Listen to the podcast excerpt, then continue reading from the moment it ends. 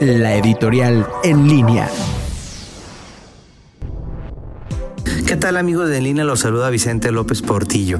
En esta ocasión para platicar sobre la iniciativa de esta semana de reformar el sistema de pensiones. Sin duda es una buena noticia que ya se encuentre en la agenda legislativa el análisis de este tema, ya que de todos es sabido que eh, con el esquema de las AFORES, pues eh, la tasa de reemplazo o eh, la pensión que se iba a tener en este esquema, pues iba a ser del 30%, del 30 40%, eso decían las proyecciones de tu último salario. Sin duda era necesario platicar ese tema y buscar pues otra ecuación para mejorar las pensiones en México.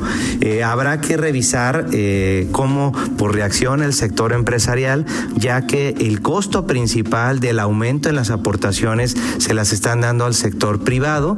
Habrá que eh, checar la discusión y si se llega a aprobar, pues ver qué tanto las empresas pueden sortear eh, estas aportaciones adicionales. Sobre todo hay que recordar que en México el 94% de las empresas son pymes de menos de cinco trabajadores que se les hace pues muy complicado el llevar todas estas obligaciones ante eh, pues las autoridades.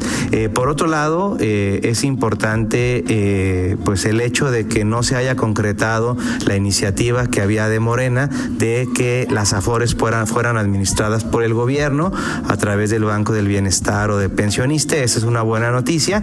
Y bueno, esperemos que en esta discusión se toquen temas pendientes como cómo eh, llegar a esos trabajadores independientes y sobre todo cómo fortalecer el ahorro voluntario para que también los trabajadores aporten eh, para su pensión y eh, reforzar temas de educación financiera para que todos nos preocupemos por nuestro retiro. Así que pues aquí estaremos muy pendientes de cómo avanza esta discusión. Saludos a todos.